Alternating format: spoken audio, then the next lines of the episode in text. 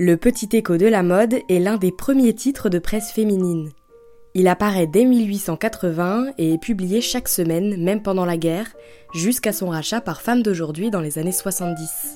À son âge d'or, dans les années 50, il vend plus d'1,5 million d'exemplaires. C'est aussi l'un des premiers à développer les courriers d'électrices.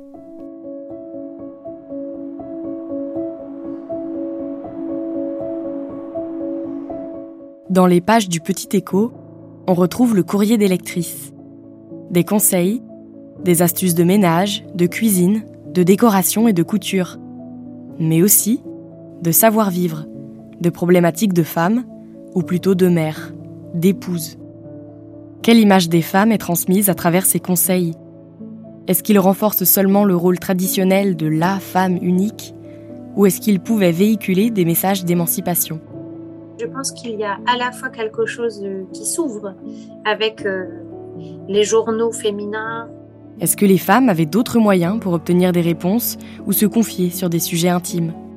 Moi, je n'ai jamais posé de questions comme ça à mes amis. Hein. On a demandé à Lucie Barrette, enseignante chercheuse en langue et littérature française et sciences de l'information. Elle a écrit un livre, Corset de papier, une histoire de la presse féminine, qui explore la sociologie du genre et comment les codes de la presse féminine ont ancré nos représentations du genre, des corps et des bons comportements. C'est un espace ouvert aux discussions sur des thématiques qui traversent les vies des femmes. Le courrier des arrive tard. Euh, d'ailleurs, avec aussi euh, une, vraie question à nos yeux de chercheurs et chercheuses contemporaines euh, sur l'authenticité de ces réponses. C'est-à-dire, est-ce que les courriers des lectrices sont réellement des lectrices qui ont écrit ou est-ce que ce sont les rédactrices du journal qui euh, brodent un peu cette chronique euh, et euh, pour simuler un échange avec les lectrices? Ça, ça c'est vrai que bon, moi, à mon avis, il y a un peu des deux. C'est-à-dire qu'il y a réellement des questions qui sont posées à la rédaction et puis parfois, bon, des rédactrices qui oui, simule un échange, un échange éditorial, en tout cas un échange épistolaire avec les lectrices. Puisque ce sont dans les journaux féminins, c'est dans les journaux féminins qu'on va plutôt avoir des articles sur l'éducation, sur le foyer, sur les droits des femmes un peu, sur la mode, les vêtements, etc. et qui sont en fait des thématiques qu'on réserve aux femmes. Elles avaient à s'occuper de leurs enfants, elles avaient à être présentables par le vêtement, elles avaient à tenir leur foyer euh, et euh, elles avaient peu accès à l'instruction. L'instruction des filles est euh, encore très limitée, limitée aussi à une sphère bourgeoise. donc déjà, des, quand même des familles qui ont les capitaux économiques suffisants pour envoyer leurs filles à l'école. Et par ailleurs, l'instruction est très genrée, c'est-à-dire qu'on n'enseigne pas du tout la même chose aux filles qu'aux garçons. on enseigne aux filles à devenir de bonnes ménagères. Les Anglaises appellent ça les enseignements d'accomplishment, c'est-à-dire on leur apprend à la fois la tenue du foyer, mais aussi à briller modérément en, société. Donc, c'est qu'on va avoir des choses très contraignantes, en tout cas à nous, à nos regards contemporains. Euh, voilà, sont des modèles de couture, euh, de broderie euh, qu'on retrouve dans le petit écho. Hein.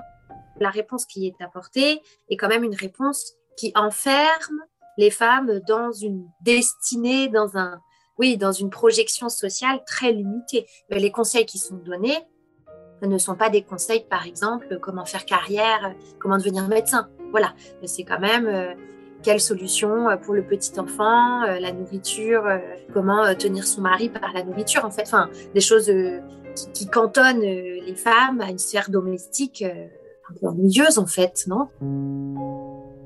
En fait, il y a un magma de paradoxes et d'injonctions contradictoires qui sont formulées à destination des femmes. Est-ce que ces rédactrices pensaient véritablement que le devoir naturel et divin de la femme était de rester à la maison de faire des enfants? Ou est-ce qu'en fait, il fallait bien qu'elles disent ça euh, pour s'éviter euh, vraiment euh, une espèce de, coup de massue social qu'on pouvait leur mettre? En réalité, je pense qu'il y a des deux, c'est-à-dire que de toute façon, on ne peut pas non plus omettre que ces rédactrices sont issues d'une culture qui véhicule ces valeurs-là très très fort. Très très fortement. Donc elles ont intériorisé, c'est-à-dire qu'elles se sont fait leur des valeurs extrêmement contraignantes et qui les contraignaient elles-mêmes. Comment étaient perçus ces conseils et comment les femmes qui avaient une vingtaine d'années dans les années 50 et 60 voyaient et voient toujours les choses? Oui, bah, je m'appelle Paulette Le Troquer, j'habite Bringolo et j'ai 83 ans. On rencontre Paulette, une ancienne lectrice du Petit Écho de la mode. Oui, c'était très connu. Hein. Les images me disent quelque chose, le, le, style, quoi. Le style me dit quelque chose, oui. Ce genre-là, oui, ou là, chemisier. Ici, là, ça date de 1961. Donc vous aviez quel âge euh, à cette époque-là? J'avais 20 ans, 58, 23 ans. Eh bien, c'était intéressant, ça pouvait servir. Hein. Oui, ben, J'écoutais, ça m'intéressait aussi, oui, oui. Comme beaucoup de femmes de sa génération, on lui a appris à faire la cuisine, le ménage et comment tenir un foyer.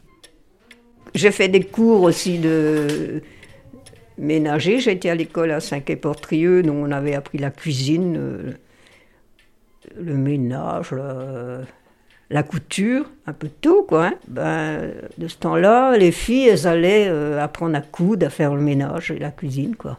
Même que tu apprenais bien à l'école, euh, oui, les femmes travaillaient pas tellement. Hein. Ça, se faisait pas tellement euh, de mon temps. Fallait être bien pour le, mari. Hein, et puis on avait tous les devoirs, quoi, en somme. Hein.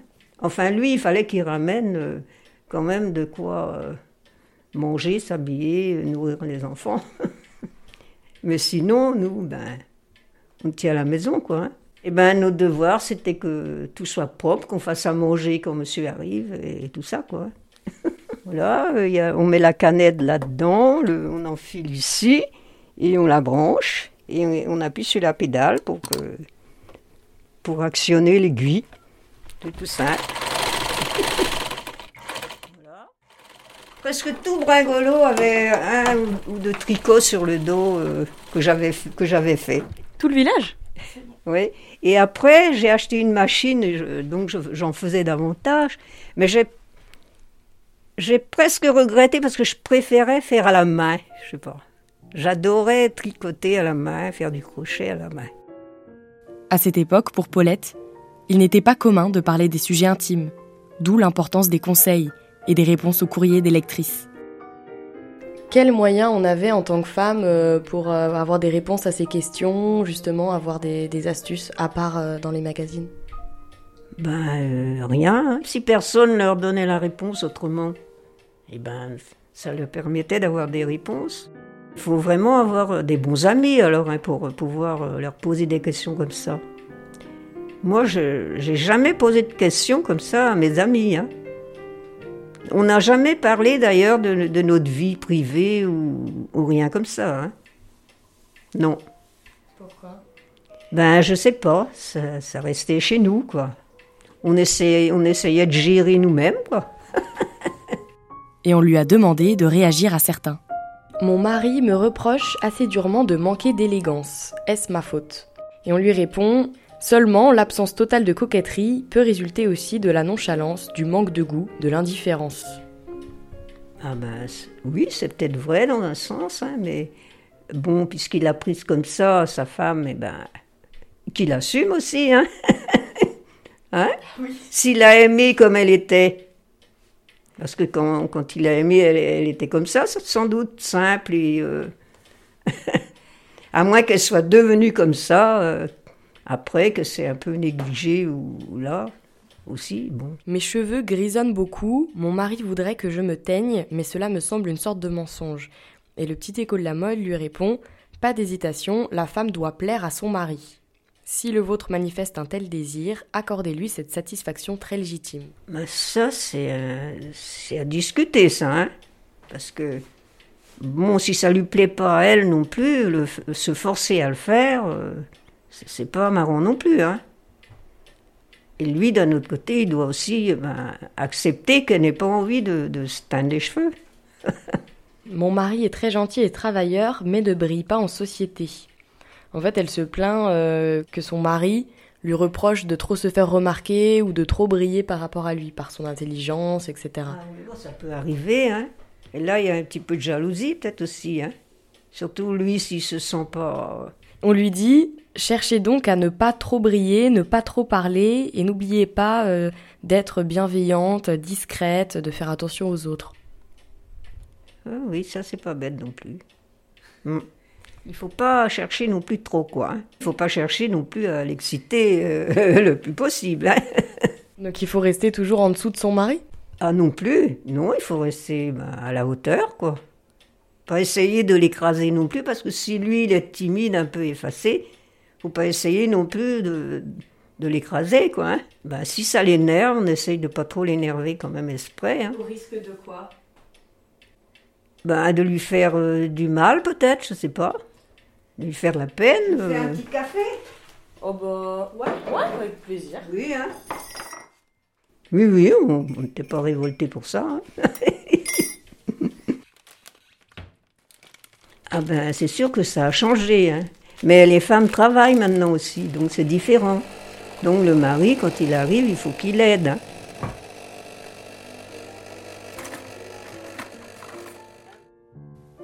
On rencontre trois résidentes d'un EHPAD à Châtellerault. Madame Le Breton Simone. Oh là là là là, je suis née en 31. Vous avez 90 ans? Euh, Oui. Corbel Janine. Marie-Thérèse, là-bas, non. Pas l'aveu, hein. Là-bas. Parce que l'aveu, c'est pas bien. Oh, mais je suis jeune, moi. 25 ans et demi. alors, oui, mais alors, et je, je chercher mon âge aussi. Non. En 1935. Janine, Simone et Marie-Thérèse ont aussi réagi au conseil. Le premier, un homme hésite à se marier avec une femme qui, selon lui, se maquille trop. La réponse de Liselotte. Présente-t-elle des signes de coquetterie excessive? Étudiez-la bien pour discerner l'origine d'une habitude qui peut en effet vous faire hésiter. Essayez. Si elle tient à vous, elle changera pour vous plaire. Ce n'est pas une raison, mais il faut quand même qu'elle soit plus discrète, je pense, dans son maquillage. Ben, euh, à quoi bon avoir une couche à, gratter le matin? Non, il faut être modéré quand même. C'est elle, les cheveux sont à elle. Si elle se trouve jolie comme ça, quand même, il l'a bien euh, eu jusque-là comme elle était. Alors moi, je trouve pas. Enfin bref, c'est une façon de de vieilles bonnes femmes, peut-être comme moi, mais femme doit être libre de elle quand même. Et le petit écho de la mode lui dit Ah bah si, vous devez absolument plaire à votre mari, c'est légitime, il, vous devez vous teindre les cheveux pour lui. Ah non, non, non, non, non, qu'il lui fasse cette remarque-là, mais pas avec un truc, un truc comme ça. non, on ne doit pas obliger la personne à faire quoi que ce soit. mon mari m'aurait dit Mais t'es bien comme ça pourquoi veux-tu te mettre des, cheveux verts s'ils sont blonds oh, non, non, non, je, le trouve très significatif cet exemple-là parce que euh, j'ai l'impression qu'il il impose une, forme d'équilibre qui est intenable. C'est intenable. C'est-à-dire qu'on vous dit ne soyez pas négligés, euh, maquillez-vous, mais euh, ne vous maquillez pas de trop. Bon, il faut, vraiment euh, tenir une ligne, mais qu'on ne nous précise jamais. C'est-à-dire qu'on n'a pas non plus, comme, comme un, protocole extrêmement précis qu'on peut suivre pour savoir bah, c'est quoi le bon équilibre. Il y, a, quand même à la fois un jugement moral extrêmement sévère à une sexualité féminine volontaire, assumée, et en même temps, si vous ne vous maquillez pas, vous êtes quelqu'un qui ne prend pas soin de votre mari, euh, et qui donc, parce que vous devez en fait être la prostituée uniquement de votre mari. Euh, c'est ce que j'appelle le fantasme de la femme totale, c'est-à-dire que euh, c'est même pas un conseil, c'est on enjoint vraiment les femmes à tenir des objectifs ou à viser des objectifs de corps, de comportement, de qui sont en fait impossibles à réaliser. Est-ce qu'il peut se marier avec quelqu'un qui se maquille trop? Enfin, Selon lui, en plus, qui se maquille, en fait, qui se maquille comme elle le souhaite, on imagine, ou qui suit parce que c'est pareil, ou peut-être qui suit même euh, euh, les, euh, les normes de beauté qu'elle peut peut-être consulter dans les magazines ou quoi, parce que c'est aussi un art et c'est aussi une pratique euh, cultivée. C'est pas, voilà, c'est pas, euh, tiens, je me demande comment m'occuper de mon enfant, comment rendre ma femme, comment libérer du temps pour ma femme, qu'elle puisse aller faire ci ou ça. Non, c'est est-ce que vraiment je peux me marier avec quelqu'un qui se maquille? En 1942, Liselotte prodigue un conseil savoir se taire savoir se taire par devoir professionnel et par principe éducatif. La femme ne doit pas rapporter des médisances. Elle doit ménager la sensibilité d'autrui. Elle n'initie pas les querelles et évite les confidences personnelles. Par dignité et maîtrise de soi, par goût du recueillement et par charité, sachons nous taire à propos des défauts d'autrui. Oui, oui, oui, oui, c'est vrai, se taire. Pourquoi c'est vrai? Ben, Parce qu'on on veut dire des choses et qu'il ne faut pas dire. Il faut dire, bon, c'est pas vrai. Il y a certaines choses qu'on ne peut pas dire. Ben, parce que c'est personnel. Dans l'ensemble, quand même, on ne fait qu'un. On peut reprocher quelque chose à son mari? Comment on fait? Je pense, mais ça m'est jamais arrivé. Jamais? Ah, Non. Oh, mon Dieu, non. Ben, on parlait de tout. De tout et de rien. De rien, non, mais enfin de tout, oui. De tout. Chez nous, il fallait rien dire. C'était pas du tout la même chose. Simple, deux familles très simples, mais différentes. Pas déserter le foyer, soyez courageuse et patiente, montrez-vous affectueuse, attendez dans le cadre. En plus, il y a vraiment cette idée de l'immobilité. Euh, vous parliez de passivité, mais c'est vraiment ça. Il y a vraiment cette idée de d'attendre que ça passe, quoi. Avec stoïcisme, quoi. C'est-à-dire qu'il faudrait rester impassible et peu importe ce que, a priori, euh, ces pauvres femmes ressentent, éprouvent, éprouvent peut-être se font-elles battre. Hein, vraiment, on peut aussi imaginer qu'elles subissent des violences euh, conjugales euh, assez importantes. On ne parle même pas de violences sexuelles. Alors là, c'est, je pense, un peu costaud. 1963. Une femme se plaint. Son mari lui demande d'arrêter de travailler. Réponse. Votre mari souhaiterait de trouver toujours sa femme au logis et de voir ce logis très soigné. C'est assez naturel en somme. Une chose importante, que le bien-être de la maison ne souffre pas en votre absence. Payez des heures de service, arrangez-vous pour vous trouver là quand lui-même s'y trouve. Et soyez alors la plus agréable des compagnes.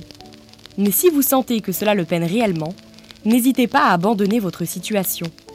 D'ailleurs, bien des femmes mariées et obligées de travailler vous envieraient. Et l'on peut toujours se cultiver et s'occuper intelligemment chez soi oui, mais euh, il y a des limites quand même, hein. Faut pas abuser. Faut laisser un peu de liberté. Ah. La femme devait rester à la maison, ne devait pas aller travailler. Autrefois, c'était ça. Hein. C'est vrai, c'est du travail. Hein. Étape, étape avec son battoir. Hein. C'était à cette époque-là. Hein. Vous avez connu ça, non? Étape, étape avec son battoir. Allez au lavoir. Étape, étape, étape avec son battoir. Ben oui, on y allait. Hein. Ce soir, je crois. Quand il arrive, le mari. Il faut que les repas soient prêts, hein, sinon ça ne va plus. Hein. Ah bon, pourquoi? Ah, ben. ben. tout seul, il était bien obligé de faire ah, ben cuire sa, viande. Hein. Tout seul, oui. oui. Moi, je sais, j'ai toujours travaillé. Moi. Pourquoi? Ah non, ben, parce qu'il faut chacun chez, hein, partir et puis prendre, c'est vrai, de, de l'assurance lorsqu'on va travailler. Mes 14 ans, Dès que l'école était finie, aller travailler. Ah oui, en sortant de l'école. On a besoin de, parler, de parler avec des collègues comme nous, des, gamines, quoi. Et puis, on, prend d'assurance. On a l'impression que, cette injonction au foyer euh, propre, clair, etc., pèse évidemment très, très majoritairement sur euh, les femmes. En plus, c'est invisible. Euh, ça ne doit jamais perturber le confort des hommes du foyer. On voit bien ce que ça impose aux femmes, en fait. Elle doit s'occuper de son foyer, mais pas quand le mari est Mon mari se soucie davantage de sa voiture que de moi. Il la recouvre d'une housse tous les soirs. Il la polit tous les dimanches. Il la lave chaque fois qu'un peu de boue a éclaboussé. Mais jamais il ne m'aide à faire la vaisselle. Ah, ben c'est pas bien. Hein Fallait laisser un petit peu la voiture, faire la vaisselle d'abord. Et ensuite, la voiture, un petit coup. Eh, c'est vrai. Non, non, non, non. Moi, je suis d'accord. Aider à la cuisine. et laisser sa voiture. euh, si J'ai j'ai un petit coup à donner, ben, il va donner après. Vous savez ce qu'on lui répond à cette dame? On lui dit il vaut mieux un mari qui chérit trop sa voiture qu'une autre femme. Oh, oh, oh, oh. ça, on sait pas toujours. Il faut surtout pas qu'il aille voir d'autres femmes. C'est pas la peine. Non. Ça va finir mal après. Pourquoi ça finit mal après Ah bah, je sais pas s'il y a deux personnes au lieu d'une ou trois, je sais pas. Avec une, c'est déjà pas mal. je pense. Quand on aime quelqu'un, on l'aime, c'est pas la peine. Hop Et là. du coup, qu'est-ce qu'on fait pour, euh, pour pas qu'il aille voir ailleurs? Ben, faut être gentil, faut être joli, enfin, s'arranger un petit peu quand même. Hein et puis, euh, savoir aussi s'il a des copains, et les recevoir aussi, les faire venir à la maison. On a donc euh, une femme qui se plaint du peu d'attention que lui produit son mari, mais vaut mieux ça qu'autre chose. Je, me demande en fait si là, il n'y a pas aussi du partage de stratégie. C'est-à-dire, euh, bon, bah, peut-être qu'il vaut mieux euh, que euh, le mari s'occupe euh, de sa voiture plutôt qu'il ait, ait une relation parallèle à celle du couple, sachant que bon, le polyamour, tout ça, je pense que dans les années 50, euh, c'était pas ça. Et que ça, ça mettrait en fait l'épouse, disons, légitime dans une situation sociale et économique extrêmement compliquée. En fait, pour le coup, il y a aussi ça. Pourquoi est-ce qu'il faut garder son mari? Pourquoi est-ce qu'il faut garder son mari? Euh, Parce que le divorce n'est jamais à l'avantage des femmes. Euh, En fait, ça, les mettra, ça la mettra, elle, dans une précarité économique et sociale extrêmement importante. Oui, de, bon, de toute façon, euh, ont-elles ont-elles réellement le choix? Ont-elles le choix de quitter un mari qui chérit trop sa voiture? Est-ce que c'est possible pour elles? Dans quelle situation ça les mettrait? Pour d'autres résidentes, la question est plus nuancée. 1963. Papa m'a giflé parce qu'il m'a vu embrasser un garçon. Est-ce donc si mal que ça? Un baiser est un point rose qu'on met sur le i du verbe aimer. Seulement quand on est sûr de conjuguer ce verbe sans faire de faute. Et c'en est une que de désobéir à son père et de tenter un garçon. J'étais à côté de ma mère. Il fallait pas qu'un garçon vienne me chercher pour danser. Pourquoi ça? Il fallait que je regarde. Mais danser, pas trop. J'ai dit, mais maman, sois pas comme ça. Je, je suis pas une fille qui est dévergondée. Je, tu vois bien que je suis sérieuse. Un jeune homme vient vous chercher pour danser. Moi, un gars qui me chercherait autre chose, eh ben, je plaque tout de suite. hein. Ah oui, moi, c'était comme ça. Il il pouvait même pas m'embrasser seulement sur le front. Ça se faisait pas. Ah non, non, non. Je sortais pas d'abord. Je sortais qu'avec maman et pas longtemps. Et une fois en couple, qui s'occupe de quoi? Bon, eh ben moi, euh, si, moi, il, il fait, il fait la vaisselle. Si je suis malade, il me fait dit, tu, tu te couches. Et puis, ben, il faisait la cuisine de ce qu'il pouvait, comme il pouvait. Je lui disais, tu fais comme ça, comme ça, mais euh, ah non. 1957. Mon mari me trompe, je le sais. Est-il digne pour moi de rester? Ne ferais-je pas mieux de demander le divorce? Mais il nous faut vivre, les enfants et moi. Gardez votre place au foyer. Comment les élèveriez-vous? Comment les élèveriez-vous? Vos enfants et le sentiment paternel peuvent ramener une meilleure conduite. Restez calme, indifférente en apparence, votre silence plein de dignité finira par lui imposer du respect. Mais n'ayez pas l'air de tout ignorer. Il ne faut ni paraître dupe, ni abandonner vos droits d'épouse. Ne parlez pas de divorce sans peser la gravité à tous les égards d'une telle décision. Je ne supporterai pas une remplaçante. Ah bah, moi non plus, hein. Avoir une, euh, non, une, une dame dans ton foyer, hein, non. Ah non. Ça foutrait, foutrait à la porte, mais... mais le bien t'es grognon des fois aussi. Ah Ben, ça arrive dans un ménage. Et avec ses copains, ben, il était gay.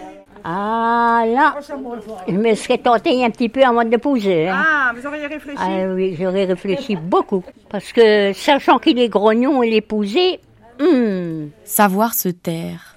C'était pas comme à présent. Hein. À présent, les, les jeunes font un peu ce qu'ils veulent. Tandis que moi, euh, je ne sortais que quand mes parents me sortaient. Ah oui, Est-ce que les femmes, il faut qu'elles sachent se taire un petit peu, d'après vous? Oh oui, un peu. Ah oui, ça ne dérange pas, moi. Elle peut dire des jolies choses, elle peut vous faire des reproches aussi peut-être? Ah bah non. Que des belles choses Bah avec les belles choses, oui. Ah ouais. Alors, Ah ouais. Ben oui, on dit, il vaut mieux se taire dans, dans un ménage. On me disait- enfin, on se disait entre voisines, vaut mieux, vaut mieux taire qu'un bigote continuer à, grogner. Mais maintenant, c'est plus comme ça. hein. La, femme est égale à l'homme à l'homme maintenant. 1965. Mon mari très gentil et travailleur ne brille pas en société, alors que j'ai avantage sur lui à cet égard. Naguère, il aimait cela, il était fier de moi. Mais je discerne maintenant quelques réticences de sa part, car il me reproche de chercher à me faire remarquer. Faut-il donc que je mette sur mon crâne un été noir? Le rôle d'une femme vive et intelligente est souvent difficile en société. Elle doit se faire pardonner ses dons par des hommes assez peu disposés à l'indulgence. Cherchez donc à ne pas parler et à briller trop. Et n'oubliez jamais cette bienveillance discrète, cette attention aux autres et cette douceur qui sont vertus de femme. Et puis, ayez l'art aussi de faire parler d'abord votre mari sur les choses qu'il connaît. Il y, a- cette idée euh, que euh, celle qui va gérer le relationnel dans le couple, c'est elle. Bien sûr qu'il faut savoir en fait euh, briller en société, mais ne pas éclipser pour autant le mari. Elle, elle, elle ne doit pas briller de trop. Et on le voit bien là dans ce qu'il posait, hein, c'est clairement de chercher donc à ne pas parler et à briller trop. Il ne faut pas que ce soit trop. Elle ne peut pas s'illustrer par elle-même, pour elle-même. C'est nécessairement de la discrétion, puisque euh, cette attention aux autres et cette douceur sont vertus de femme. C'est-à-dire que euh, ce qu'elle doit mettre en valeur, ça n'est pas elle-même, alors qu'elle a l'air d'aimer ça. J'ai avantage sur lui à cet égard. Elle, elle a l'air de se déployer euh, dans ce genre de configuration. Or, ce n'est pas elle euh, qu'elle doit mettre en valeur dans ces moments-là, mais bien son mari. Donc, il y a vraiment toujours cette idée euh, d'effacement des talents des femmes au profit des hommes. 1958. Je crains de ne plus aimer mon mari. Il devient si morose, si taciturne. Réponse. Ce serait le moment voulu pour lui témoigner plus d'affection. Vous détachez de lui alors qu'il a de graves préoccupations Allons donc. Il a besoin de se sentir soutenu, aimé, qu'il reprenne confiance en lui-même et ses affaires. Or, qui peut lui rendre confiance en lui-même si ce n'est vous? Elle n'évoque pas, en fait, en tout cas dans ce que j'ai lu, euh, euh, les raisons pour lesquelles euh, le mari serait morose et taciturne. Elle pense qu'elle ne l'aime plus. Ce qui quand même euh, un peu, c'est une vraie question, quoi, euh, dans une histoire longue. euh, comment est-ce qu'on fait, comment est-ce que l'affection se transforme, etc. Et certainement, selon les années, a-t-elle déjà aimé son mari? Vraie question. L'a-t-elle choisi par amour? Et là, bah non, il faudrait encore plus lui témoigner d'affection. Mais comment vous témoignez de l'affection à quelqu'un que vous pensez ne plus aimer? Donc il y a forcément, encore une fois, un espèce de débordement des limites qui sont posées par la lectrice de bah, si elle ne l'aime plus, ou en tout cas si elle se pose la question, euh, on peut très facilement imaginer qu'elle n'a pas très envie de témoigner de l'affection, qu'elle n'est plus très sûre de ressentir. Mais en fait, qu'elle le ressente ou pas, c'est pas très grave. En fait, c'est pas très grave. C'est pas la question là. Vous dites on est vieux jeu à notre âge, mais euh, vous avez, vous pensez pas la même chose aujourd'hui qu'avant, qu'il y a 30 ans par exemple? En 30 ans, je pensais pas du tout, du tout à ce que je pense là. Non. Je sais pas, je ne sais pas quoi je pensais d'ailleurs. Mais non, j'ai jamais pensé mal, que, que je faisais mal. Non. Et puis mon mari m'a jamais dit non plus. Il il m'a trouvé bien comme j'étais. Pourtant, il m'a jamais dit d'aller enlever mes dents pour en mettre des jolies. Moi, j'aurais bien voulu, mais j'aurais pas osé aller, j'aurais eu peur d'avoir trop mal. Mais sans ça, non. Moi, je trouve que on doit s'aimer ben, comme on est. On, se, on se choisit. Et l'un et l'autre, automatiquement, on, on- on se rapproche tout le temps à la longue, quand même, quand on vit avec quelqu'un.